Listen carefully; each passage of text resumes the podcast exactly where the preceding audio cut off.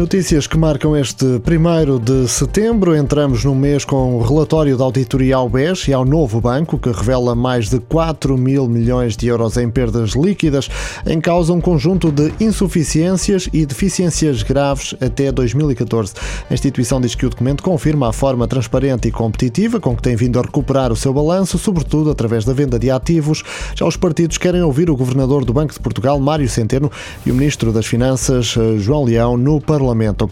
Covid-19, em 24 horas morreram mais duas pessoas e foram registados 231 novos casos em Portugal. Nos hospitais, o número estabilizou em 350 internamentos, mas há mais pessoas nos cuidados intensivos. Os dois mortos eram um homem e uma mulher, ambos com mais de 80 anos e ambos da região de Lisboa e Val do Tejo.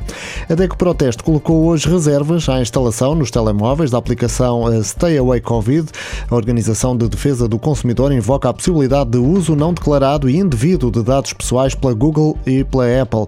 A aplicação móvel, hoje lançada no Porto, permite informar os utilizadores que estiveram nos últimos 14 dias no mesmo espaço de alguém infectado com o novo coronavírus. A sua instalação é, no entanto, voluntária. Os tribunais voltam a funcionar em pleno a partir desta terça-feira. Os oficiais de justiça esperam uma enxurrada de novos processos nos próximos meses. O Portal das Finanças recebeu mais de 4.300 queixas de contribuintes nos primeiros seis meses do ano, a maioria sobre execuções fiscais e sobre o Imposto Único de Circulação.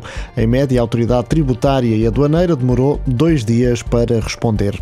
O Sporting vai jogar a terceira pré-eliminatória da Liga Europa contra os noruegueses do Viking ou os escoceses do Aberdeen, que jogam entre si no dia 17. O sorteio da UEFA ditou ainda que, se vencer a segunda pré-eliminatória, o Rio Ave vai jogar depois contra o Besiktas, na Turquia primeiro. Na pré-eliminatória da da Liga dos Campeões, o Benfica, se ultrapassar os gregos do PAOK, irá depois jogar contra o Krasnodar, primeiro na casa do adversário e depois decide a eliminatória no Estádio da Luz.